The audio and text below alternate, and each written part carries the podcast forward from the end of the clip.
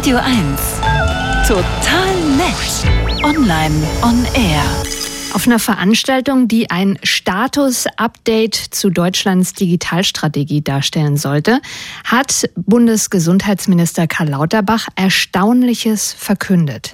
KI-Systeme wie Chat-GPT werden die Medizin komplett verändern. Sogar Diagnosen und Beratungen übernehmen und eigene Forschung betreiben.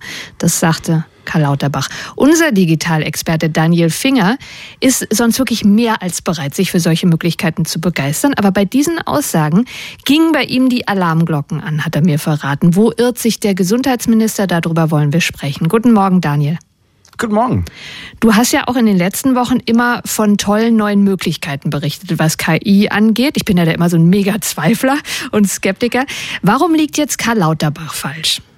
Also, wenn er das so gemeint hat, wie er das quasi salopp skizziert hat, dann glaube ich, weil es zwar tolle Möglichkeiten in der Medizin durch künstliche Intelligenz gibt, die kennt er wahrscheinlich auch, natürlich, aber die liegen mit Sicherheit nicht in ChatGPT und Konsorten. Diese sogenannten Large Language Models, das sind ja im Prinzip so eine Art Super Chatbots, die trainiert worden sind mit allen möglichen Daten aus dem Internet und mit allen möglichen Daten. Das heißt dann eben auch, das könnte ein Skript von Dr. House gewesen sein oder ein Selbsthilfeforum oder ein Roman über eine erfundene Krankheit und eben nicht nur medizinische Fachbücher. Das heißt, so solche Large Language Models wie ChatGPT, die haben kein überprüftes Expertenwissen. Ähm, das Wissen ist zusammengewürfelt und äh, ja, das finde ich ein Problem, wenn man überlegt, dass das vielleicht mal in Zukunft einen Arzt ersetzen soll. Ich finde es ein Monsterproblem. Äh, was könnte jetzt schlimmstenfalls passieren, wenn wir uns von einer KI medizinisch beraten lassen? Also, wenn wir, wenn wir das tun und wir tun das vielleicht sogar naiv, weil wir äh, einfach mal zu sehr an die Kraft des Computers oder auch an die Beschreibung von Karl Lauterbach glauben, dann muss man wissen, diese Super-Chatbots sind wahnsinnig selbstbewusst. Es gibt so ein Beispiel, da hat ein Kollege von der New York Times versucht mal das Politikwissen Wissen abzuprüfen und über Politik ist ja nun wirklich viel im Netz zu finden und da hat alles erstaunlicherweise gestimmt. Jede Frage, die er gestellt hat, wurde richtig beantwortet, bis er dann gefragt hat, was war eigentlich das höchste Amt, was jemals ein offen homosexuell lebender Politiker in den USA bekleidet hat. Und dann hat äh, ChatGPT ihm froh mitgeteilt, dass Pete Buttigieg seit der letzten Wahl Präsident der Vereinigten Staaten von Amerika ist.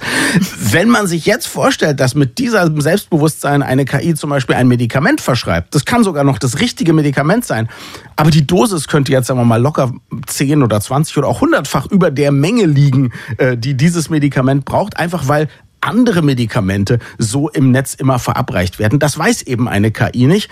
Ähm, und wie gesagt, das Tragische ist, KI kann in der Medizin unglaublich helfen, wenn man sie sinnvoll einsetzt, aber dafür darf man dann eben nicht genau so etwas nehmen, was genauso gut fantasieren kann, wie auch mal Wissen mitteilen. Okay, also jetzt nehmen wir mal an, künstliche Intelligenz möchten wir irgendwo in der Medizin integrieren. Unbedingt. Was könnte man dann mit KI in der Medizin wirklich anfangen? Also ich sag dir mal zwei Dinge, an denen wirklich gearbeitet wird, beziehungsweise die auch schon da sind. Das eine ist eine App, die, über die habe ich auch schon mal berichtet, die ist spezialisiert auf die Diagnose von besonders seltenen Krankheiten. Die ist aber eben nicht mit allen möglichen Daten gef äh, gefüttert worden, sondern mit genau sowas. Symptomen von Krankheiten, die normalerweise nicht auftauchen, von denen vielleicht nur tausend Leute auf der Welt betroffen sind. Und es ist so, die spuckt sehr oft tatsächlich einen sehr guten Verdacht auf. Also sagt, es könnte unter Umständen das sein. Wichtig ist natürlich, da muss dann ein Arzt drauf gucken. Und nicht nur das, der muss sehr viele Blutuntersuchungen noch machen und so weiter und so fort. Aber für Leute, die sagen, ich habe irgendwas und keiner findet ist das ein absolutes Geschenk. Gibt's heute schon. Dann beschäftigen sich die Pathologen damit, wie man diese gigantische Menge an Bilddaten, die die jeden Tag analysieren müssen, vielleicht auch mit KI analysieren könnte. Also du hast zehntausende Bilder von einem CT, von einem MRT und so weiter. Mhm. Und bei den allermeisten ist es, wenn ein Mensch drauf guckt, sofort so, das ist uninteressant. Da wissen wir sofort, da ist was oder da ist nichts. Ja? Trotzdem muss so ein Mensch sich tausende Dinge angucken. Wäre es nicht super, wenn die KI das vorsortiert und er guckt sich dann vielleicht nur noch 100 an, aber hat richtig viel Zeit dafür? Das wäre großartig, daran arbeiten sie gerade. Und wenn man es weit in die Zukunft denkt und es gibt genug Daten, um Forschung dafür zu betreiben, könnte es sogar sein, dass man irgendwann bei sehr schlimmen Krankheiten sogar ganz maßgeschneidert Medikamente vielleicht produzieren kann, die jetzt genau für dich oder mich wichtig sind, bei unserem Gentyp oder bei unserem Lebenswandel oder Alter oder so, so dass wir zum Beispiel Krebs viel besser behandeln können. All das ist natürlich fantastisch als Prognose. Also das wäre dann die Digitalisierung der Medizin in gut, richtig? Das ist völlig richtig. Genau. Ich würde sagen, das sind Geschenke, die wirklich auf uns warten.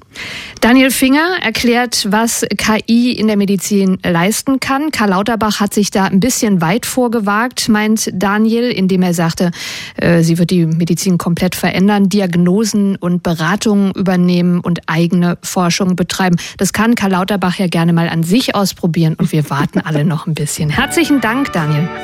Dankeschön.